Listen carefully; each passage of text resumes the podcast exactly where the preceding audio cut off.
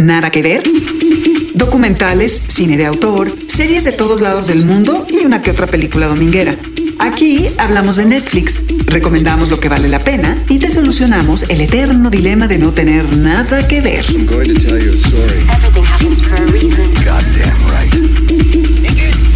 Nada que ver, un podcast original de Netflix. Ha llegado la hora de ser prácticos. Muy buen jueves, bienvenidos a Nada que Ver, un podcast original de Netflix. Estamos aquí para celebrar en un episodio especial sobre el cine mexicano. Trino Camacho, ¿cómo estás? Muy bien, me siento muy contento de tener tantos invitados. Primera vez que tenemos eh, ahora sí casa llena. ¿Por qué queremos dedicarle a hablar del cine mexicano en esta, eh, pues en esta edición, en este jueves?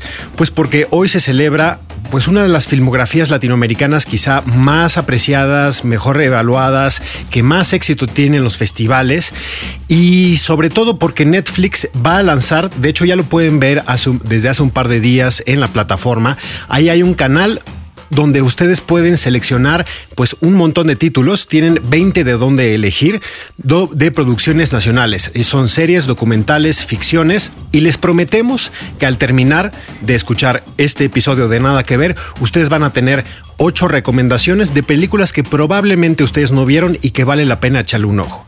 Quiero que cada uno de los invitados que tenemos aquí se presente, que es lo que solemos eh, hacer aquí Nada que ver. Daniela Latorre. Soy Daniela, trabajé muchos años en un festival de cine, Festival de Cine de Morelia, como productora y programadora de la parte documental. Y hace dos años tengo una productora eh, que se dedica a producir contenido de no ficción, este, series largos, cortos, eh, híbridos. Hacer músculo en el documental, que es una de las fuerzas totales del cine mexicano, ¿no? Sí, desde muchos frentes, desde la programación, desde la producción, desde la creación, así que sí, cine documental. Ale Márquez, Soy Alejandra Márquez, soy directora y escritora de cine. Eh, hice un documental que no es para nada mi camino y creo que no volveré a, a ir por ahí, pero se llama Mal de Tierra. Después hice Semana Santa y Las Niñas Bien el año pasado. Y a mi derecha, Hola, sí, Tenoch Huerta, yo soy actor.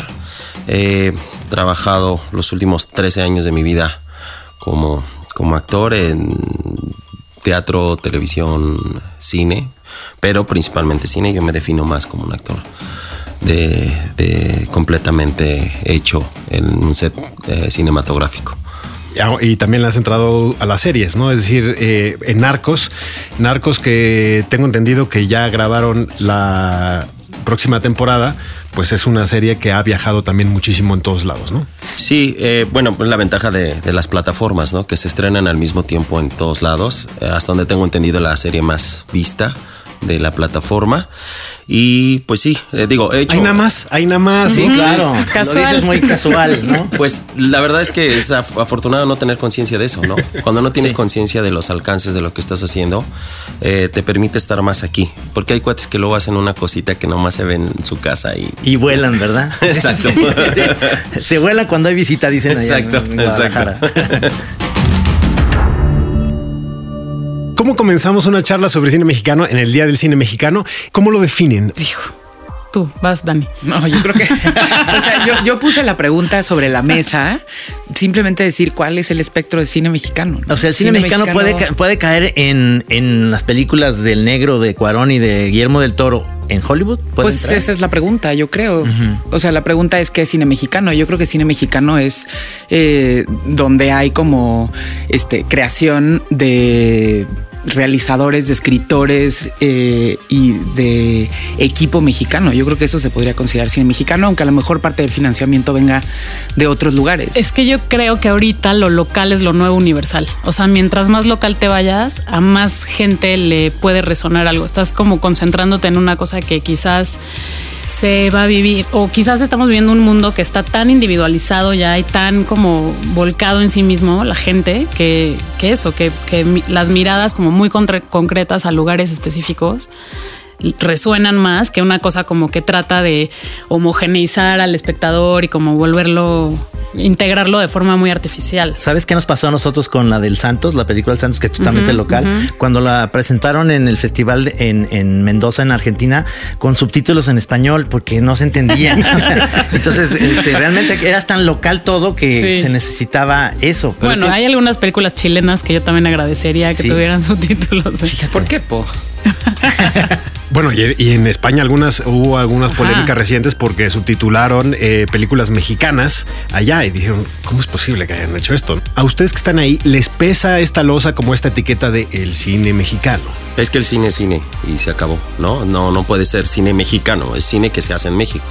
Ahora, volviendo a lo de qué es cine mexicano, yo dudo mucho que más da los coches que se armen en México, podemos decir que son coches mexicanos. Claro. Se armaron en México. Entonces, Sí. también pongamos las cosas en perspectiva. O sea, viene Volkswagen, pone una armadora, armamos coches y decimos, ¿Volkswagen es mexicano? Por supuesto que no, es alemán. El financiamiento es alemán, la ingeniería es alemana, ¿no? Cuando la hechura, no nada más el dinero, sino la hechura viene siendo, viene eh, eh, integrada por, por mexicanos, podemos decir en un momento dado que el origen de la película es mexicano.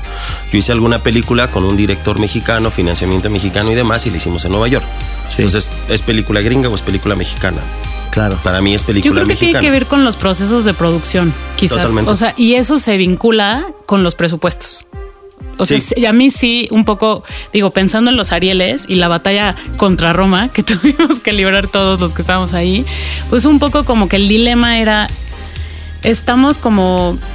Es, es esta una batalla justa, o sea, porque los presupuestos de la película de, de Alfonso, que es una película increíble y no, no voy a entrar ahí, pues, pero son muy distintos a los de las cuatro películas que estábamos nominadas con él, ¿no? Entonces había como una cosa, como una sensación de que era de otra liga esa película. No sé si es mexicana o no, ¿no? O sea, o sí, para mí sí sería una película mexicana, pero sí es de otra liga y sus procesos de producción no tienen nada que ver con los nuestros. Y sí siento que quizás la calidad y la estética, por decirle de alguna forma, que se desarrolla en México tiene que ver con los procesos de producción, cómo y, a- y cómo tenemos acceso al dinero y cómo eso nos hace filmar. Sí, en el caso, por ejemplo, de, de- de Roma, volviendo, ¿no? El, bien, el, el dinero probablemente, eh, el 100% del dinero no venga de inversionistas mexicanos, pero creo que la hechura y todas las cabezas de departamento y toda la gente involucrada en la película, tal vez el 80% de la gente involucrada en la película, hasta donde yo tengo entendido, son mexicanos con procesos mexicanos, pero pues tenían dinero y juguetes, ¿no? Que, que yo, en el caso de Narcos, que ya es una serie, pues que no es, que no es eh, película, yo sí considero que es un producto totalmente norteamericano hecho por mexicanos, pero la narrativa, la idea, la producción, la lana y de qué vamos a hablar y cómo lo vamos a hablar, pues viene de Estados Unidos. Por eso de repente gente me decía, ¿por qué la DEA es héroe? Pues porque ellos pagaron. Cuando nosotros paguemos nuestras, nuestras series, pues vamos a ser nosotros los héroes. ¿no? Claro. Y, y ahí creo que entra también un tema interesante dentro de industrias creativas, como de la, de la manera de contar. O sea, una de las cosas que creo que está sucediendo con el cine mexicano y el hecho de que el cine mexicano se esté viendo en muchos otros lugares es que eh, sí hay algo particular en la manera de producir y en la manera de contar que no se parece a las narrativas predominantes que a lo mejor hay en Estados Unidos y entonces hay algo refrescante.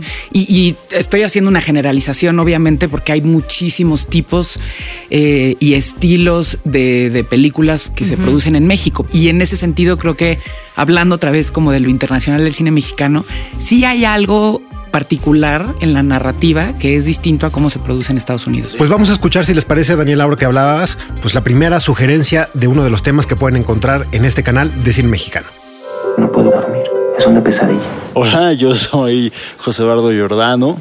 Yo soy Sergio Goiri Álvarez y juntos codirigimos, coescribimos, coprodujimos y covivimos El Club de los Insomnes que se estrenó en el 2018. ¿Qué onda, mi matador? ¿Sigues con tu delirio de persecución? ¿Cuánto tiempo llevas sin dormir como Dios manda?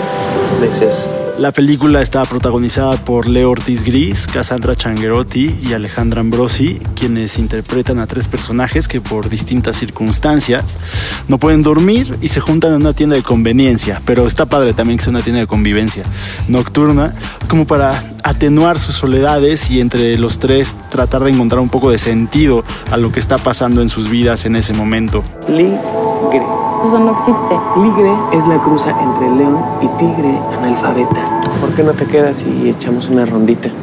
Va, el que pierde tiene que bailar una canción. ¿Es en serio? La peli está en Netflix junto con un montón de otras pelis mexicanas. La pueden buscar por el título, El Club de los Insomnes. Es una película de la cual Sergio y yo estamos muy, muy orgullosos, muy contentos de lo que sucedió con ella, con la gente que la recibió, que conectó con ella. Y ojalá el Día del Cine Mexicano sirva para traer no solo más espectadores a nuestros insomnes, sino a todo nuestro cine, que bastante vale la pena. Muchas gracias. Gracias. Bye. Y así como el cine francés tiene como cierta in- introspección intelectual o el cine italiano que por mucho tiempo pues fue este drama interior muy intenso de parejas, bla bla bla. El cine mexicano no se le no se le pide varias cosas al cine mexicano de, oye, pues le falta violencia, le falta corrupción, le falta No creo. Mira, para empezar, eh, estuve en, Ecuador en un festival de cine y estaba Coppola dando una, una clase magistral y en- entonces Coppola, lo más, ¿no? Hay nomás Coppola, claro, el, claro. el compa que hizo la película más importante, considerada por mucha gente la más importante de la cinematografía mundial de todos los tiempos, dijo palabras más, palabras menos, dijo, the thing is happening in México, ¿no? O sea, la cosa Sí. está pasando en México. Eso está pasando en México. Tienen que voltear a ver a México pero lo decía no a los, a los ecuatorianos y a la gente que nos reuníamos ahí, sino lo decía al mundo. Volteen a ver a México, ¿no? Hay nomás quien lo dijo. Ahora, eh, hay, hay, hay, hay- algo muy cierto. Eh, estuve platicando con, con banda que produce mucho en Estados Unidos y demás. Y dentro de las cosas que ellos tienen en sus narrativas, por ejemplo, ellos siempre dejan de lado cosas que son muy obvias. ¿A qué me refiero? En sus historias de, de narcoviolencia y demás, siempre es el mexicano malo que llega y los invade, ¿no? Como, o sea, siempre hay un extranjero malo que atenta contra los valores norteamericanos, ¿no? Hay un libro buenísimo que, va, que se llama Los narcos gringos, donde eh, el autor dice, bueno, en una cárcel de Estados Unidos entró un tipo, un, un anglo, un anglo entró a la cárcel, aumentó la venta de drogas y ¿quién dejó que entraran las drogas a la cárcel? Su propio sistema penitenciario que está corrupto, con policías corruptos, con guardias corruptos, con autoridades corruptas, pero en sus películas nunca hablan de la corrupción. Sí. La evitan, ellos no hablan y en eso nosotros somos bien honestos, porque nosotros sí estamos diciendo somos corruptos, este es corrupto, esto sucede por la corrupción, esto sucede por la pobreza, esto sucede porque las condiciones en el país son pésimas. Niñas bien, ¿Por qué nuestra élite es tan detestable? Bueno, ahí está la radiografía, pero no lo estamos ocultando, no nos estamos haciendo güeyes. Es un cine muy honesto. Entonces, mm, más allá de que le falte violencia o le sobre o lo que sea, yo creo que el cine mexicano es absolutamente honesto. Incluso en las películas de pósters de colores pasteles y todo eso, incluso en eso es Semana Santa tiene colores pastelitos.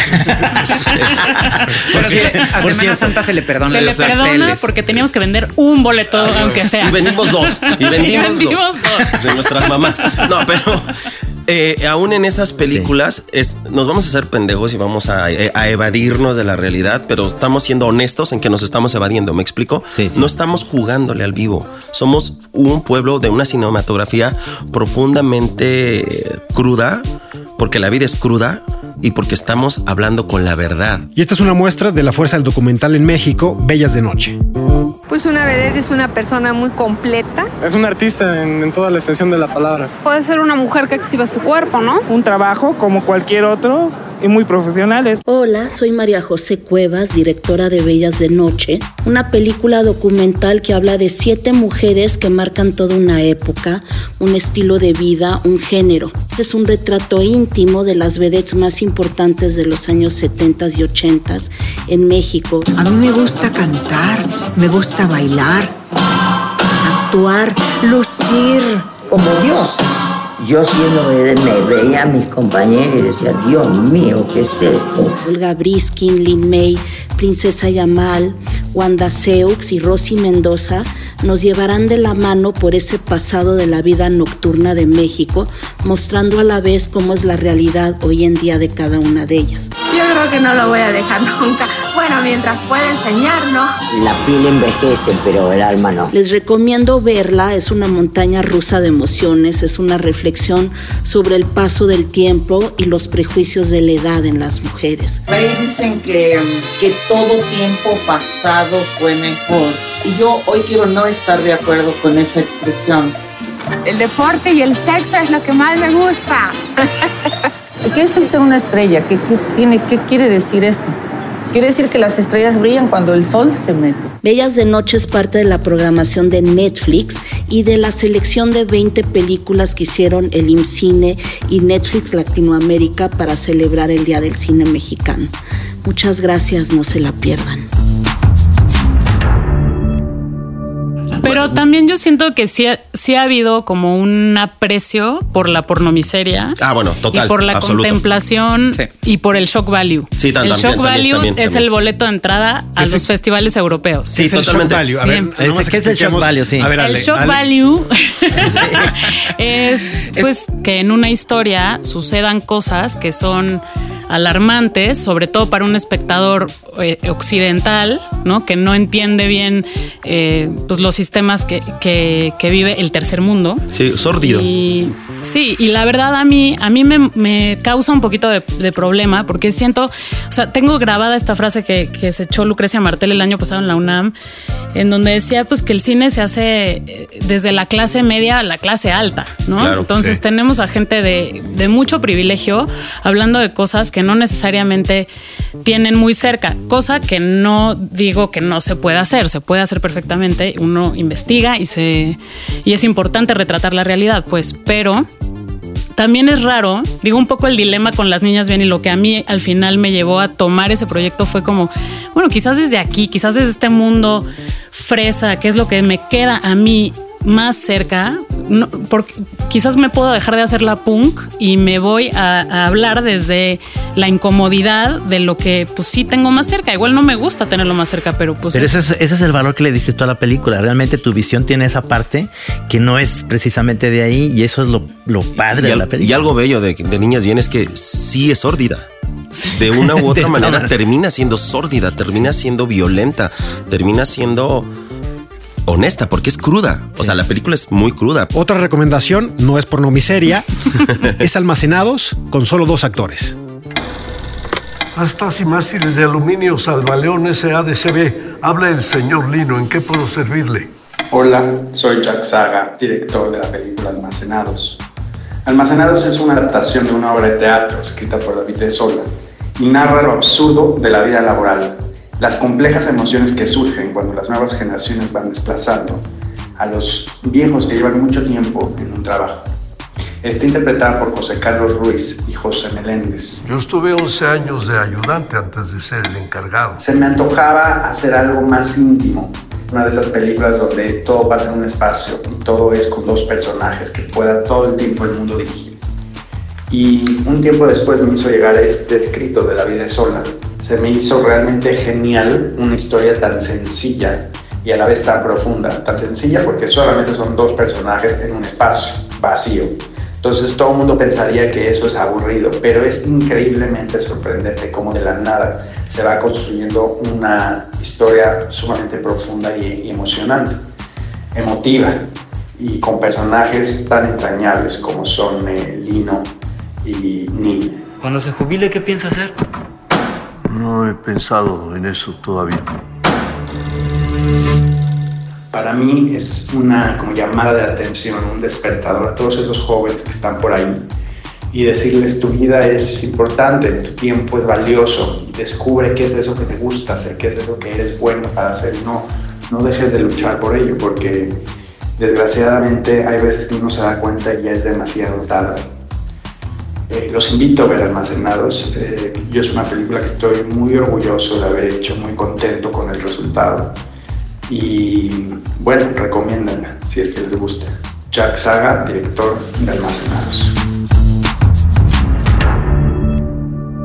Daniela, tú eres especialista en documentales y parece que, eh, o sea, también los documentales que son un, género muy buscado en el extranjero, porque aquí hay unos documentalistas increíbles, pero ellos sí parece que han dejado eh, a, un lado como la corrupción. Es decir, como que a partir de, del documental han contado pues un sinfín de historias, ¿no? Eh, no sé, desde un charro gay que tiene VIH. Sí hay documentales de violencia muy buenos, bueno, como Tempestad. Presunto ¿no? culpable. Y súper necesario. Culpable, uh -huh. Exactamente. Sí. Pero es decir, creo que sí, no sé, sí se ha diversificado. Bueno, no sé, la conversación que se estaba teniendo como que me lleva a dos reflexiones o preguntas. Creo que por una parte el cine mexicano está en un momento interesante porque hay quien está diciendo volteen a ver a México y sí están volteando a ver a México. Y luego las cosas que estamos produciendo, pues queremos que tengan esa libertad de la manera en la que queremos contarla. Y sí creo que hay una expectativa de una etiqueta de lo que es el cine mexicano, de lo que tendría que ser de las historias que tendríamos que estar contando. Justo porque los ojos están volteando a ver al cine mexicano, pues estamos peleando un poco para decir nuestros contenidos pueden ser igual de complejos, igual de ambiguos, igual de este, eh, experimentales que otros lugares en donde se está experimentando formalmente, ¿no? No necesariamente tienen que tener como una cosa particular.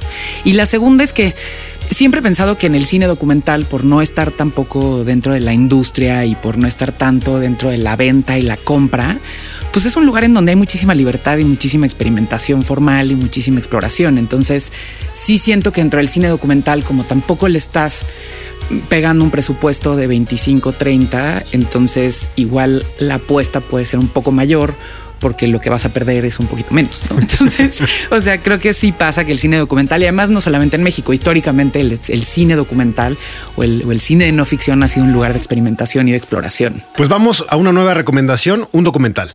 Pues nosotros, si, si yo me muero, no se pierde nada.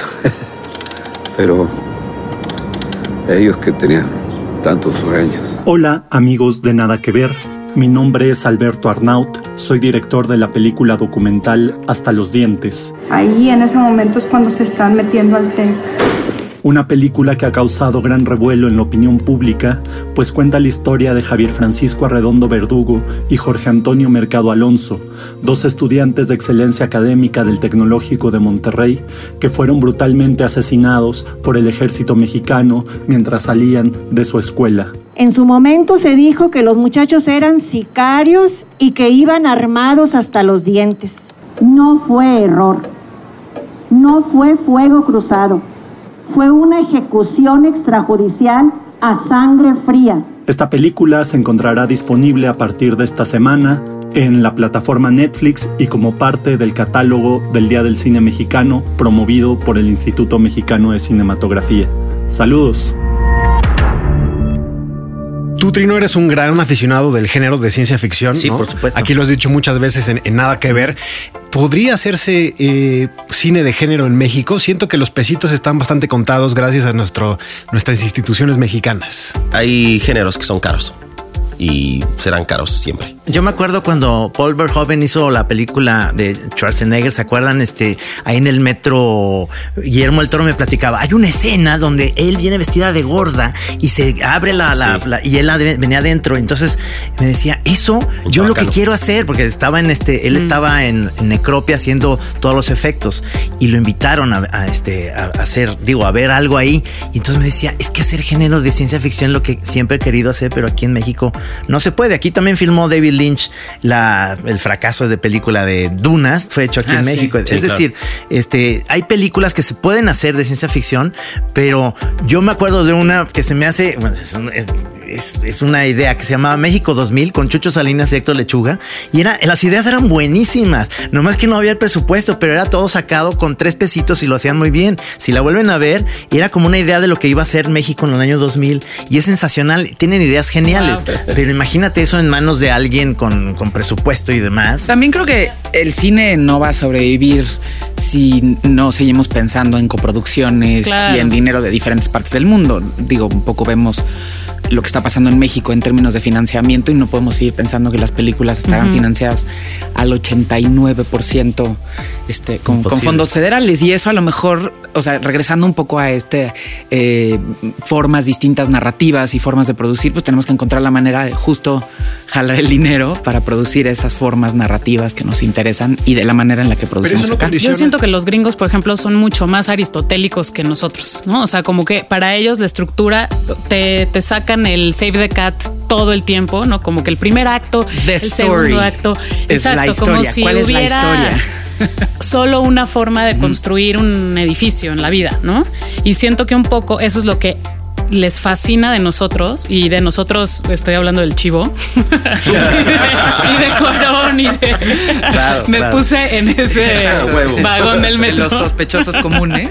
o sea como que son gente que trae el alma como no explotada y que pues sí obviamente están sacudiendo las convenciones que los rigen que son súper duras y súper estrictas no me parece que Y, y creo que no es una cosa negativa. O sea, esto de y, y no es un poco restrictivo acom- que acomodar. Pues también creo que hay una cultura en la manera en la que hacemos cine mexicano que es como yo tengo mi visión. Pues sí, nada más que esa visión a veces tiene que funcionar para una industria que es gigantesca para que para que podamos producir las cosas que queremos producir. Vamos a escuchar una nueva recomendación aquí en Nada que Ver. Me da mucho gusto compartirles que a partir de hoy formaremos parte de la familia Everfields International Resorts. Hola, ¿qué tal? Les saluda Sebastián Hoffman, director de Tiempo Compartido, una película que narra la historia de una familia que va a pasar unas vacaciones de ensueño a un paraíso tropical y todo le sale terriblemente mal. Sobrevendieron la villa y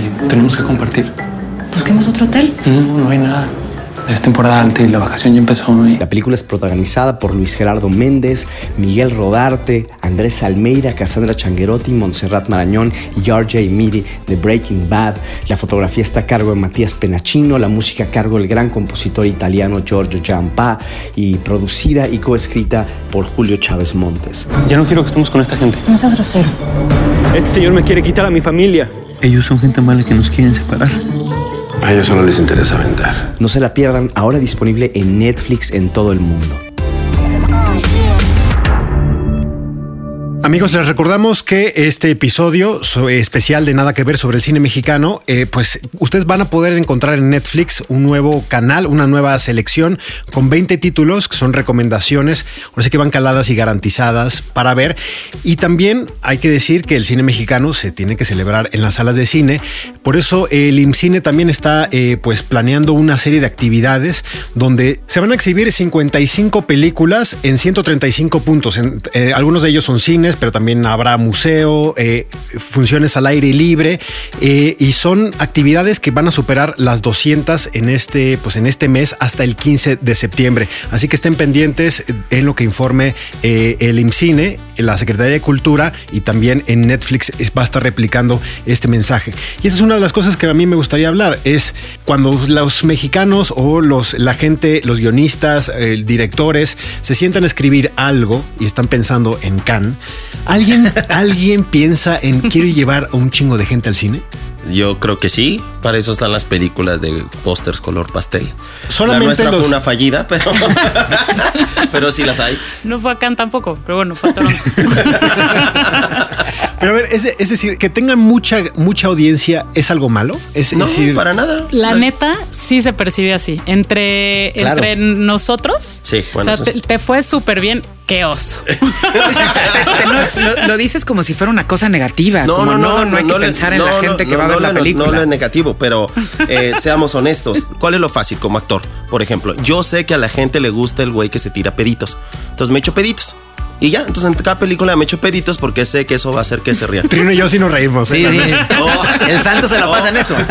O ves las películas de ficheras que tienen todos los valores y yo respeto profundamente el cine de ficheras, pero hay cosas que no me gustan. Por ejemplo, el güey que le agarra las chichis a la chava. Entonces le agarras a las chichis, le agarras las chichis a la chava, te tiras un pedito y dices dos albures.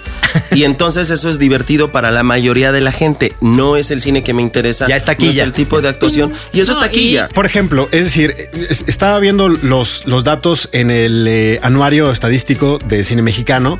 Tú estrenaste Semana Santa en eh, septiembre de 2016. Dice 3.095 asistentes. Miau. Ocho pantallas. Ocho. Ni los que van a ver al Atlas. Creo que sí fueron nuestras familias. ocho pantallas. Ocho pantallas y 125 mil pesos. Ajá, debo, debo dinero. Debo Es decir, como 60 mil pesos. Se pudo, o- e- es decir, tú, tú le, cambia- le hubieras cambiado algo. eh, Lo más honesto que he escuchado o sea, ¿harías algo diferente? Sí, definitivamente quisiera hacer algo más para una audiencia mayor y no, o sea, y no me conflictúa decirlo. O sea, me parece que sí hay que llevar al- a la gente a las salas y que- y eso implica hacer cosas que sean más amigables. Me gustan los retos, me gusta meterme en lugares que son complicados y difíciles y que me hacen remar en contra para sobrevivir, ¿no? Entonces, no sé, a mí, para mí Semana Santa fue una película increíble que además, si se los digo aquí, en corto, eh, fue una película muy comercial, aunque no parezca, porque los números son ridículos. Sí. Nico Celis, Pimienta y yo recuperamos la. porque tuvimos que meter dinero al final, no solo con los fondos que recibimos la pudimos hacer. Hicimos un poquito de lana, tuvimos, pudimos pagarle a los actores un poquito de más después de unos años. Al equipo técnico lo mismo. O sea, fue una película exitosa. Si, la, si lo ves en el Excel de producción, ganó, ¿no? Ganó, hizo el 50% de su presupuesto que, digo, claro, porque costó tres pesos, ¿no? Entonces los tres que recaudó, pues se volvieron seis. Pues Semana Santa es una de las recomendaciones que tenemos en este eh, episodio especial de Nada que Ver. Vamos a escuchar de qué se trata. Son las vacaciones familiares del resto de su vida. Ahí estamos. ¿Ya le habló a su esposo? ¿No estará con él? No, no es mi esposo. Mi nombre es Alejandra Márquez Abella. Les presento mi primer largometraje de ficción, protagonizado por Tenoch Huerta, Ana José Aldrete, Esteban Ávila y David Thornton. Ni siquiera tengo dinero para pagar el ski del pepino. Solo déjate llevar. Cuenta la historia de una madre soltera, su hijo pequeño y su novio que salen de vacaciones de Semana Santa con el fin de curar heridas. Pero las historias pasadas, las tensiones y los secretos dificultan las relaciones de este nuevo núcleo familiar disfuncional. Es una película íntima, cruda, sutil, acompañada por los paisajes de Acapulco y fotografiada por Santiago Sánchez. Ya nunca nos vamos a separar, ¿eh? Por más que le echo huevos, nada cambia. ¿verdad? No es lo que te da, te lo da la.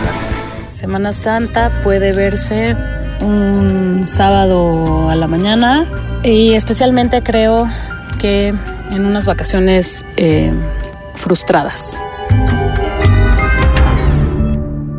regreso un poco al punto de, de Luis Pablo de decir qué puedes hacer diferente para que la vea más gente. Yo creo que tiene que haber un poco algo en medio. ¿Qué se puede hacer diferente para que pueda ser más accesible o más amigable para el público?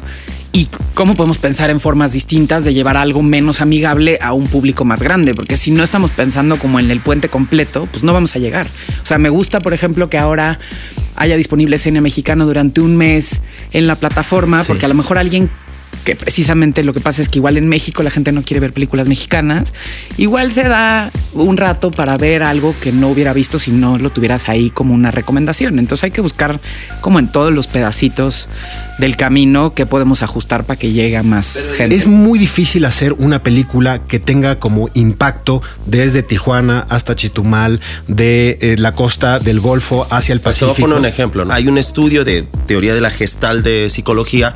Llegas a la cartelera, por ejemplo, de Plaza Universidad. Y si tú tienes Avengers, Harry Pot- Potter, Avengers, niñas bien, Avengers, este no sé qué, Avengers, no sé qué, no sé qué, no sé qué, lo único que tu cerebro registra es Avengers. Y la gente, el setenta y tantos por ciento de la gente decide en frente de la taquilla que va a ver.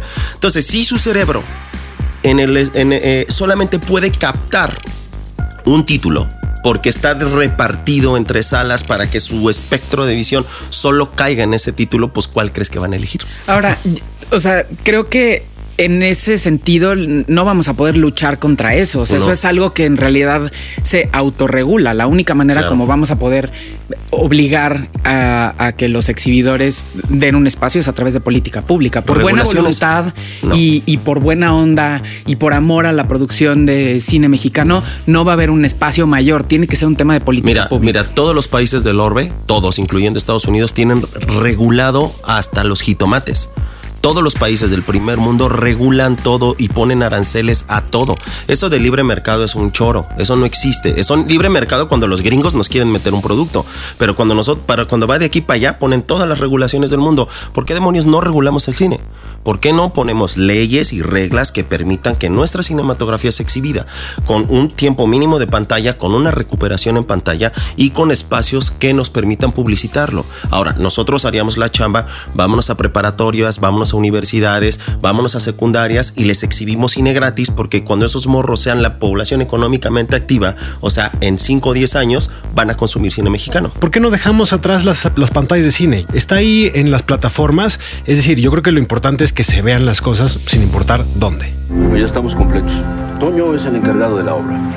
Él les va a decir qué, cómo, cuándo dónde. Hola, soy Celso García, director de La Delgada Línea Amarilla, mi primer largometraje. Esta es una road movie de ficción protagonizada por Damián Alcázar, Joaquín Cosío, Silverio Palacios, Gustavo Sánchez Parra y Américo Hollander, en la que cinco hombres encargados de pintar las líneas en una carretera desértica de México van creando relaciones de poder, de empatía y también de amistad.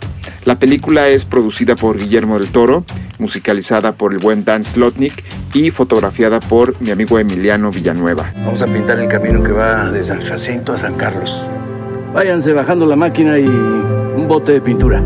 Bueno, pues La Delgada Línea Amarilla es una película que pueden disfrutar cualquier día de la semana. En especial yo la recomiendo para un buen fin de semana, un domingo, un sábado por la noche, que estén relajados, échense en el sillón a descansar, eh, abran su mente, relájense y déjense llevar a este mundo de estos hombres en carreteras desérticas de México que están viviendo no solamente un viaje físico de pintar líneas, sino también están viviendo un viaje emocional. Esto es lo que tenemos que hacer durante 200 kilómetros.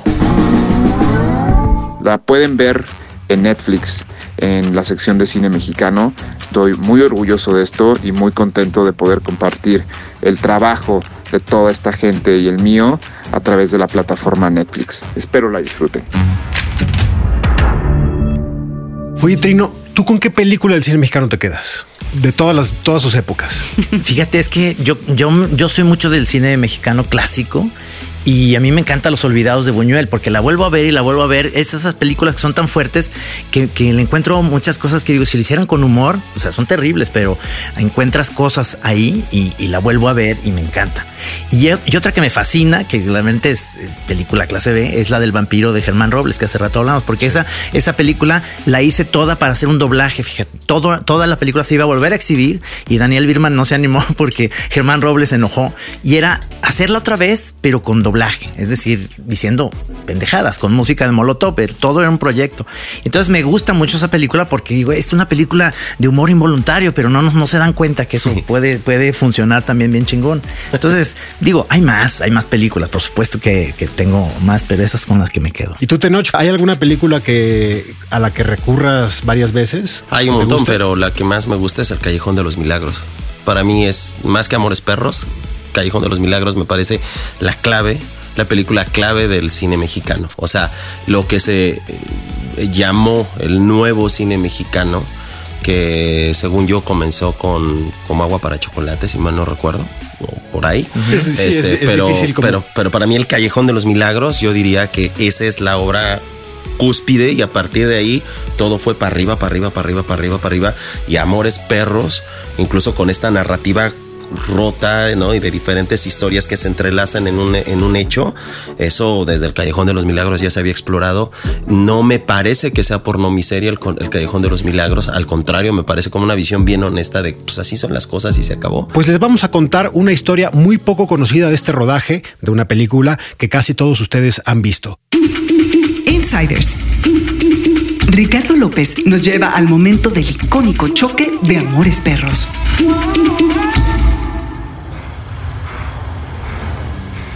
¿Qué hiciste, cabrón? El choque de Amores Perros, la multipremiada película que escribió Guillermo Arriaga y dirigió Alejandro González Iñárritu, es importantísimo en la historia del cine mexicano. ¡Ahí vienen esos ojetes! La cinta comienza en plena persecución. Dos jóvenes huyen en un coche negro de alguien que los persigue y les dispara desde una pico. ¡Madre, está sangrando más! En el asiento de atrás tienen un perro grande, herido, que se está desangrando. Entre la huida, los balazos y el perro desangrado, Octavio, interpretado por Gael García Bernal, choca de frente con otro coche. Así comienza Amores Perros. Y si nos ponemos cursis, uno podría decir que así comienza toda una época del cine mexicano.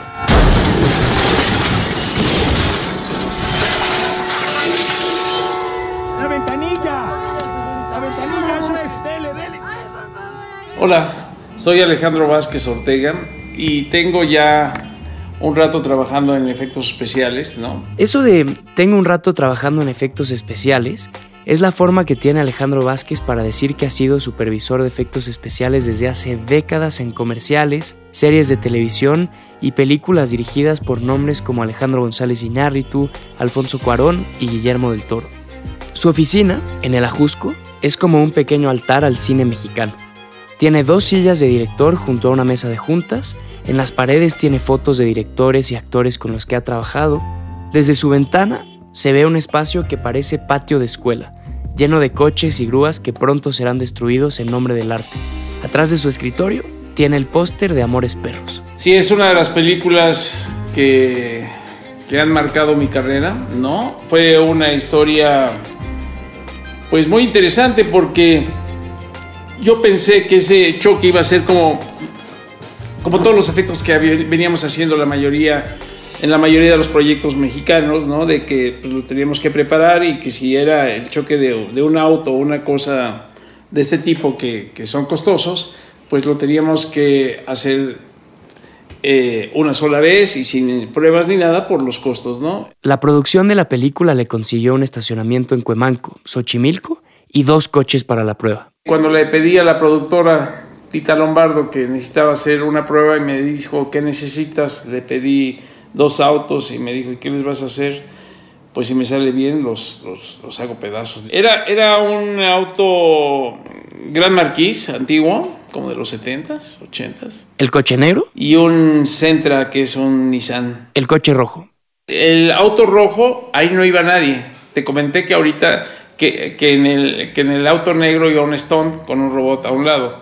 Donde todo el- lo que ves del choque era previsto, ¿no? O sea, el que se doblara la lámina, el que saliera fuego, el que saliera humo, eran efectos preparados ya con cables de acero, con, con pistones y con cosas ahí ya hechas. El choque no es espectacular, hollywoodense. Ninguno de los personajes sale volando, no hay explosiones gigantescas ni coches que dan 12 vueltas antes de terminar de cabeza.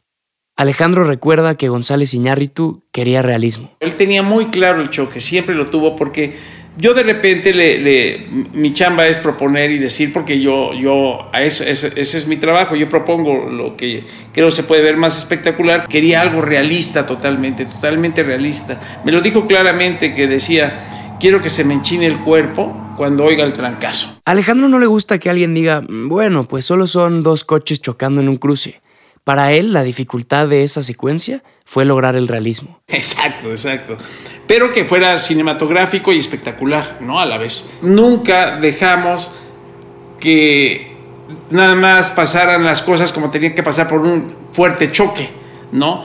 Se preparó, por ejemplo, el carro negro para que en el momento del impacto tenía unos sensores en la defensa, ¿no? Para que después de que el impacto tuviera una fuerza mayor a 50 kilogramos aproximadamente, se empezaran a romper los cristales, se empezara a, doblar la lámina de las láminas de las salpicaderas y del cofre y activaba una pequeña, este, como bombita de humo y que tenía también un poquito de naftalina para hacer un poquito de fuego. ¿Me explico? El día de la grabación, Alejandro llegó a la esquina de Juan Escutia y Atlisco, en plena colonia condesa de la Ciudad de México, a las 4 de la mañana para preparar todo. Y se filmó por la tarde. Tuvimos un incidente donde con pruebas y cosas, checando auto y todo, empezó a lloviznar. Pues nos llovió un poco y en un ensayo se patinó el, el auto del Stone y llegó a golpear el, el auto rojo en donde estaba el computador que lo controlaba. Entonces este, se me fue de control,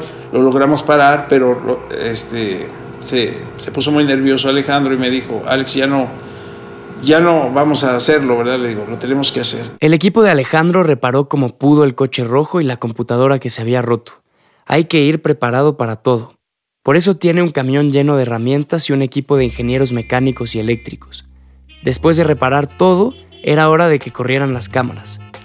Por la naturaleza de la escena, solo tenían una oportunidad. Vamos, si solo tienes dos coches, el choque solo se puede grabar una vez. El director y el fotógrafo se cubrieron con muchas cámaras. La mayoría de los mejores fotógrafos de México estaban ahí. Cámaras en las azoteas, cámaras a los lados. Había unas cámaras que les llaman IMOS, que son para golpes, ¿no? que se trajeron de los Estados Unidos y este, estaban en botes de basura, estaban en diferentes puntos, había cámaras dentro del carro. Alguien dijo acción y en cuestión de segundos el coche negro chocó con el coche rojo, grabado por una docena de cámaras.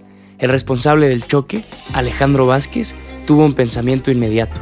Ya me voy, ya me voy, ya no, ya no quise quedarme en ninguna entrevista ni nada, quería irme a mi casa con mis hijas a tranquilizarme. De verdad estaba, estaba un poco nervioso. Y salió muy bien. Afortunadamente. Y ya no te dijo nada de te enseñar Claro, claro, claro. Nos hablamos por teléfono, este, agradeció. Siempre ha sido muy agradecido. Así como es de duro, eh, reconoce y es muy inteligente.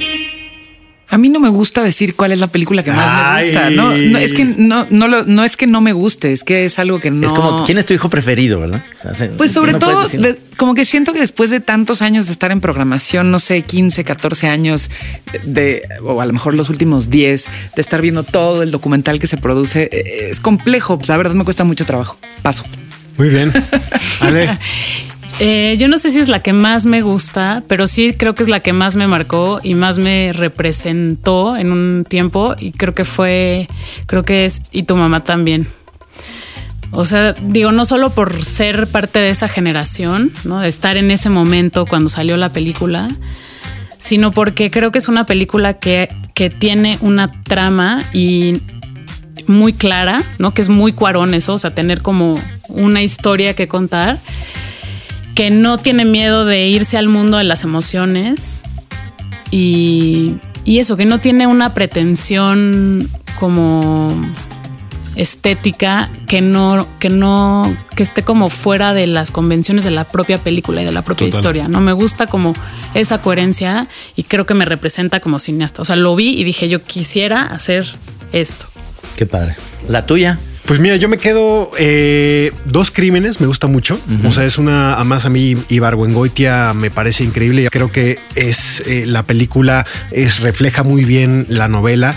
Eh, me gusta mucho esa, esa y también la ley de Herodes, que recuerdo haberla ido a ver al Cinemark ahí en el CNA y toda la polémica que hubo, pero me parece que además es, cumple, cumple 20 años. Este, este año y me encanta lo vigente que es lo vigente que es porque las cosas no cambian. No, cambian, no cambian. y vamos a ver una de las recomendaciones. Se trata de Las elegidas. Esta película es del director David Pablos. Debes hacer que comparta tus ideas y que se acostumbre a la buena vida. Ese es el primer paso. La tienes que terapiar, tratarla como nunca nadie la ha tratado. Hola, mi nombre es David Pablos, soy director de Las elegidas un drama de ficción inspirado en la novela de Jorge Volpi que explora el tema de la trata de personas en México a través de la historia de Ulises y Sofía. Protagonizada por Nancy Talamantes y Oscar Torres, fotografiada por Carolina Costa y con el diseño de producción de Daniela Schneider y producida por Canana. ¡Párate! ¿Qué te?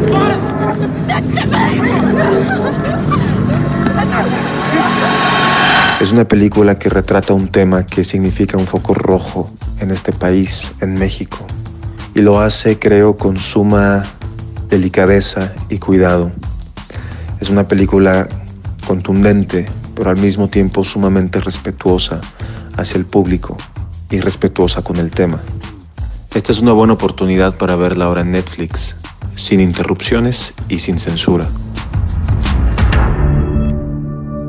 Pues bueno, pues hasta aquí llegamos eh, en este episodio especial de Nada que Ver. Espero que eh, les sirvan estas recomendaciones. Hay de verdad, están eh, seleccionadas a mano, a manopla, cada una de nuestras propuestas para que ustedes descubran y redescubran películas que pasaron por las pantallas de cine, pero que probablemente por, estas dinámicas que hemos hablado, quizá ustedes se las perdieron, pero que vale la, pena que le pongan play ahí en Netflix y que pues siguen consumiendo cine mexicano porque es una industria muy viva, que da mucho de qué hablar y sobre todo que viaja muy bien y es muy querida en el resto del mundo. Muchas gracias por acompañarnos. Recuerden que nos pueden escribir en las redes sociales.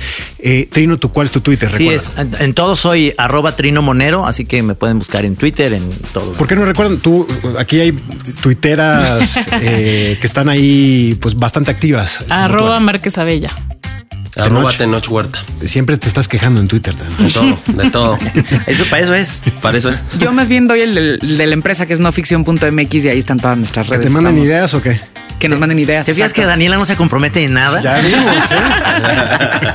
La, la persona más inteligente de esta, es ella. Y yo estoy en arroba Luis Pablo B en Twitter. Eh, pues muchas gracias por acompañarnos. Nos escuchamos el próximo jueves. Hasta luego. Cada semana, tres recomendaciones en una conversación de sobremesa. Nada que ver. Un podcast original de Netflix.